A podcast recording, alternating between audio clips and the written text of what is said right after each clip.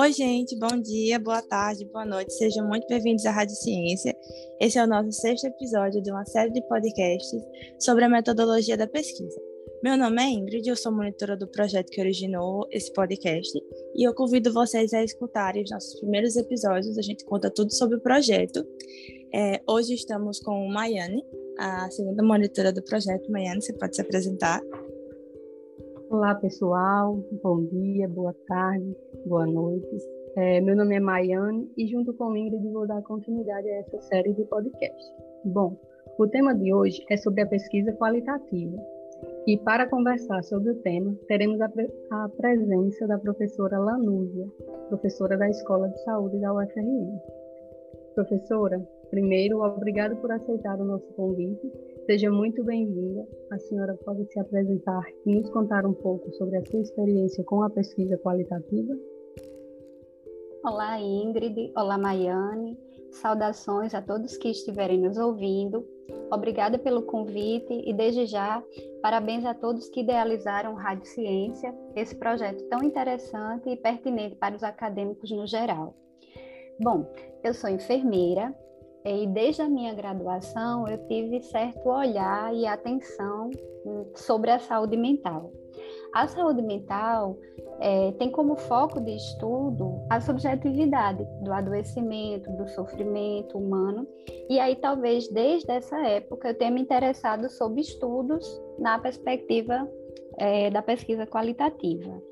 Posteriormente, durante a especialização, mestrado e doutorado, eu continuei trabalhando com saúde mental, com saúde prisional, na perspectiva de entender os significados desses fenômenos, é, de compreender como se dava a conjuntura social e o impacto que tinha na saúde dos envolvidos é, do campo de pesquisa que eu havia me predisposto a estudar. Então, já fazem alguns anos que eu adentro na pesquisa qualitativa, que me encanta e que me permite aprender para além do que os dados numéricos. Bom, gente, então se vocês estão começando uma pesquisa é, qualitativa e vocês não têm a ideia do que é a pesquisa qualitativa, ou então vocês até podem saber, mas têm algumas dúvidas, vocês estão no lugar certo. E para dar início à nossa, nossa entrevista de hoje, o que é a pesquisa qualitativa? Então, professora, a senhora pode dizer um pouquinho para a gente o que é a pesquisa qualitativa quando a gente deve seguir uma abordagem qualitativa em nossas pesquisas? Bom, Maiane, a pesquisa qualitativa ela nasceu e se estruturou na sociologia e na antropologia ainda no século XIX e tem se tornado objeto de estudo de vários pesquisadores de distintas áreas das ciências humanas, das ciências da saúde, mas para explicar um pouquinho do conceito de pesquisa qualitativa, vamos visitar dois autores que são muito acessíveis e conhecidos no cenário da saúde brasileiros, Maria Cecília Minaio e Egberto Turato. Bom, de acordo com Minaio, pesquisa qualitativa é aquela que se ocupa do nível subjetivo, relacional, da realidade social e ela pode ser tratada por meio da história, do universo, dos significados, dos motivos, das crenças, dos valores e das atitudes dos distintos atores sociais envolvidos em determinado cenário, em determinado fenômeno. Já Turato explica que a pesquisa qualitativa busca explicar o significado de determinado fenômeno para quem o vivencia. Exemplificando para ficar um pouquinho mais claro. Por exemplo, um estudo transversal ele consegue identificar a incidência de COVID-19 em determinada população em um determinado período. Mas é a pesquisa qualitativa que nos permite, por exemplo, compreender o significado de ter COVID. Lembrando que esse significado muda a depender né? Qual é o significado para um idoso? Tem um impacto totalmente diferente. Qual é o significado de ter Covid para quem está vacinado ou para quem não está vacinado ou para quando não estávamos vacinados? O medo que permeava ter Covid antes da vacinação, por exemplo. É, outro exemplo, talvez para elucidar. Uma pesquisa quantitativa ela identifica quantos adolescentes né, foram infectados, né, estão vivendo com HIV/AIDS em Natal. É uma abordagem. Mas entender o que significa, qual é a sensação, qual é o impacto de ter HIV em adolescentes, é a pesquisa qualitativa que consegue explicar. Por sua vez, especificamente no contexto da saúde, a escolha e encaminhamento do processo terapêutico depende do significado que determinado indivíduo ou grupo dá a determinado fenômeno. E a escolha da abordagem metodológica, né, se vai ser qualitativa, se vai ser um método misto, se vai ser quantitativa, depende essencialmente da pergunta que se deseja responder, do objeto, do objetivo que se pretende alcançar. Então, se o objetivo né, do pesquisador for estudar o significado das condições de vida real das pessoas, né, como vivem mulheres menopausadas no interior do Rio Grande do Norte, aprender a opinião das pessoas ante um estudo, né, o que significa, qual a opinião das pessoas sobre a vacina da Covid-19, conhecer o contexto social, cultural, econômico, relacional em que as pessoas vivem a pesquisa qualitativa é indicada. Então, assim, professora, quando você já decidiu qual, como vai ser a sua pesquisa qualitativa e você já decidiu a sua questão de pesquisa, quais são as formas mais comuns de, de coletar os dados durante a pesquisa?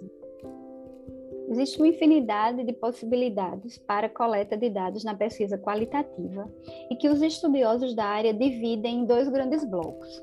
O bloco dos dados verbais ou falas dos sujeitos, que podem, por sua vez, serem coletados através de entrevista, de narrativa, de grupo focal, e o, o bloco dos grupos, né, que, que agrupa os dados multifocais, que são, para além da fala, a observação do pesquisador né, sobre o campo e o cenário que ele está estudando, dados visuais como fotografia, vídeo, filme, pesquisa documental, as mídias sociais. Então, a depender do que se pretende, pode utilizar a junção de distintas fontes de dados. Entrevista mais observação, mais fotos sobre né, fotos que foram tiradas em determinado evento, em determinado momento, mas é, sem prejuízo para a, o uso de outras fontes de dados, comumente são usados para coleta na pesquisa qualitativa, prioritariamente a entrevista Entrevista essa que pode ser individual ou grupal e a observação do pesquisador. É, professora, então a, as entrevistas durante o processo de coleta de dados podem ocorrer tanto individualmente quanto coletivamente? Podem sim. As entrevistas elas podem ser individuais e coletivas e a escolha, né, se vão ser individuais ou coletivas, se baseia na compreensão do pesquisador sobre o seu objeto de pesquisa. Deixa eu tentar exemplificar para vocês. Se o objeto de pesquisa é, por exemplo, compreender o significado é, do abuso de álcool e outras drogas para vítimas de violência. É um tema né, muito sutil, muito delicado, que muito provavelmente funciona melhor a entrevista se entrevistar individualmente. Né? Você vai conseguir a captar mais, mais questões que envolvem essa temática do que se fosse uma entrevista em grupo. Por sua vez, se o objetivo for identificar as dificuldades, compreender as dificuldades de uma equipe de saúde para o atendimento a crianças com microcefalia, faz sentido, né, você ouvir todos esses profissionais de saúde juntos, porque vão ser suscitadas questões que é, são complementares, que coadunam. Então, as entrevistas podem sim ser coletivas ou individuais e a escolha depende da maturidade, do discernimento do pesquisador em conhecer bem qual o seu propósito, o seu objetivo de pesquisa. Além disso, as entrevistas elas podem ser face a face, né? Você está olhando e entrevistando diretamente, né? O, o, ou coletivamente ou individualmente os seus sujeitos de pesquisa. Podem ser através de correio eletrônico, de telefone ou das plataformas, plataformas digitais, né? Como tem ocorrido muito frequentemente em tempos de pandemia. Muitas entrevistas estão sendo realizadas através do Google Meet, do Zoom, Outro aspecto importante de mencionar, ainda com relação à entrevista, é a estrutura. É o que seria essa estrutura? Que roteiro, né, que perguntas vão ser feitas? Existem três possibilidades. a entrevista estruturada, que são questões fechadas e todas elas têm que ser perguntadas, a não estruturada, em que o pesquisador deixa é, o diálogo livre, mas isso requer um grau de amadurecimento muito grande do pesquisador, e a semi-estruturada, que é a mais comum e a mais utilizada é, para qualquer curioso que for dar uma olhada nas, nas publicações de pesquisa qualitativa, geralmente vai ter no método descrito. Realizou-se entrevista semi-estruturada. Eu gostaria de especificar um pouquinho sobre o que seria essa entrevista semi-estruturada para quem está nos ouvindo. Primeiro, é um roteiro previamente estruturado, ou seja, né, baseia-se no que você gostaria de captar de informações daquele sujeito. Porém, as perguntas são abertas, com possibilidade do pesquisador aprofundar as respostas, e exige escuta cuidadosa do pesquisador. O que seria essa possibilidade de aprofundar respostas e a não obrigatoriedade de perguntar tudo que está no roteiro? Às vezes você pergunta, por exemplo, Maiane, é, como tem sido para você o ensino remoto?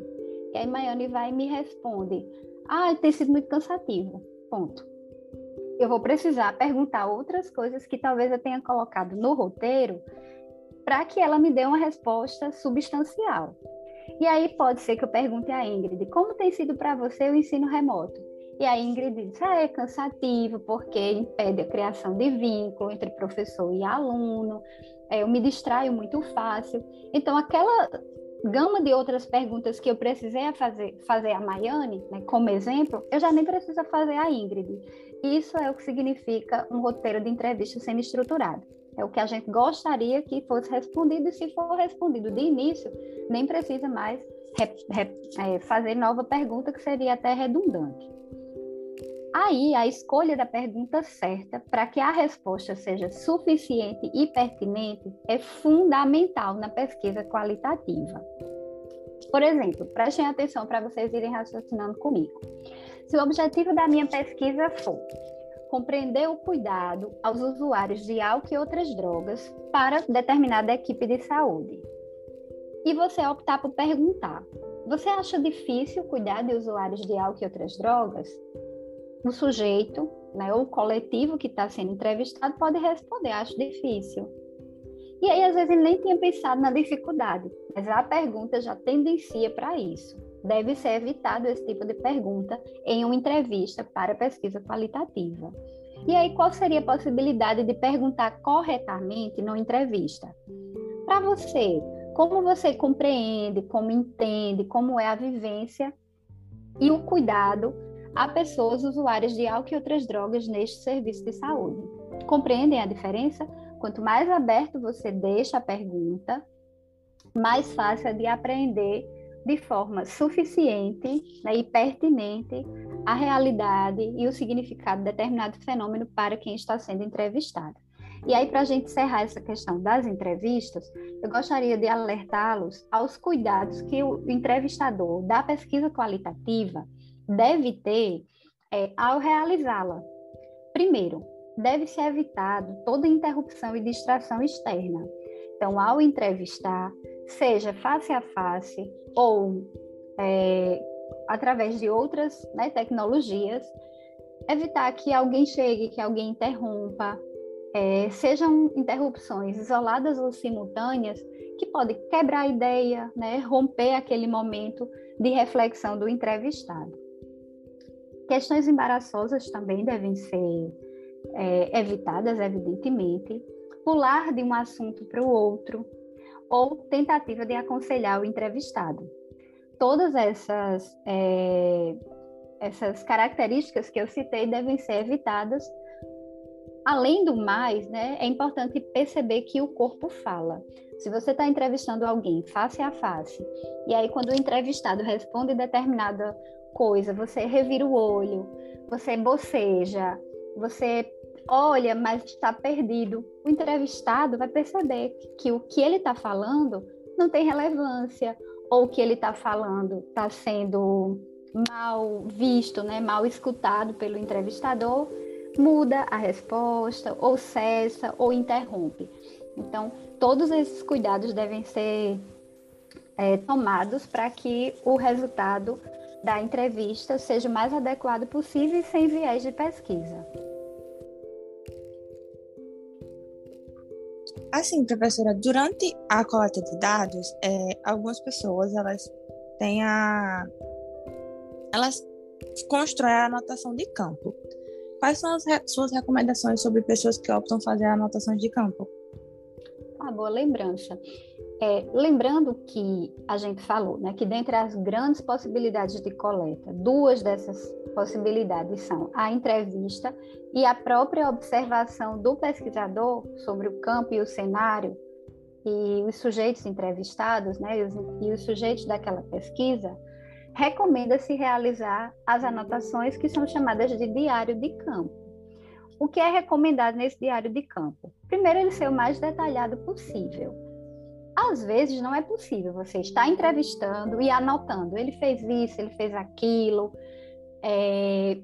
Mas o que se recomenda é concluir determinada entrevista o mais brevemente possível, fazer todas as anotações e as suas impressões. Que horas começou, que horas terminou, se houve ou não interrupção. Tudo que for percebido vai fazer, é, vai ser relevante na hora da análise dos dados.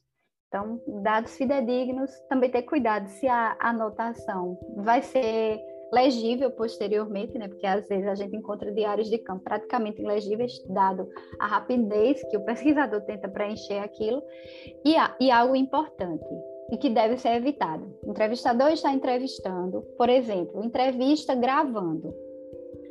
E aí, enquanto a pessoa está falando, você vai anotando as coisas e não olha para a pessoa a pessoa de fato se sente desrespeitada nesse momento. Então, lembrar que o diário de campo é muito importante, que as apreensões de todo o contexto são muito importantes, mas que elas não podem suprimir a atenção que você dá à fala do sujeito enquanto ele fala.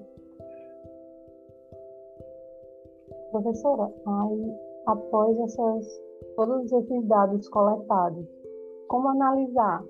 Porque sabemos que essa é uma das etapas mais desafiadoras então, como os dados qualitativos podem ser analisados?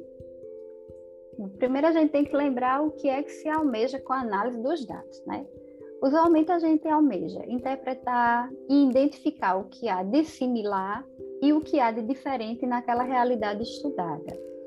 Almeja também conseguir sintetizar a percepção do grupo estudado sobre o significado de determinado fenômeno quase sempre a gente usa, além de fotografia, de filme, de áudios, de etc, de etc, a fala do sujeito. E aí essa análise textual, é, que é a análise da fala dos sujeitos, é o significado daquela fala, daquele conteúdo, também pode ser analisada de diversas formas, mas aqui eu vou citar, né, eu vou mencionar a mais comum entre os pesquisadores da área da saúde, que é a análise de conteúdo de uma autora chamada Laurence Bardan. Então, vocês também, né, que estão adentrando no meio acadêmico e que vão ter interesse em pesquisa qualitativa, vão encontrar muito essa citação, análise de conteúdo de Bardan. Em que consiste? Na pré-análise do material, na exploração desse material e na interpretação dos resultados. Deixe-me ver se eu consigo exemplificar, né? porque exemplo sempre torna as coisas mais palpáveis para o nosso raciocínio. Durante o mestrado, eu realizei um estudo cujo objetivo era compreender o significado e a vivência da maternidade para mulheres privadas de liberdade. Então, meu cenário de pesquisa era o sistema prisional paraibano, e lá eu adentrava para, além de entrevistar e de observar, compreender como se dava essa relação mãe-filho, quais eram os desafios, qual era a compreensão que essa mãe tinha naquele cenário específico que era um cenário de privação de liberdade em que a criança ia ser retirada. Então a gente é, entrevistava, gravava, que é uma recomendação, né, também durante as entrevistas, é que a gente possa audiogravar, se possível, porque não dá tempo de anotar tudo que é falado, né, não, não é possível que se anote tudo que é falado sem que se perca coisas importantes. Aí a fase, a fase de pré-análise é transcrever tudo que foi falado e colocar em forma de texto. E isso é a pré-análise.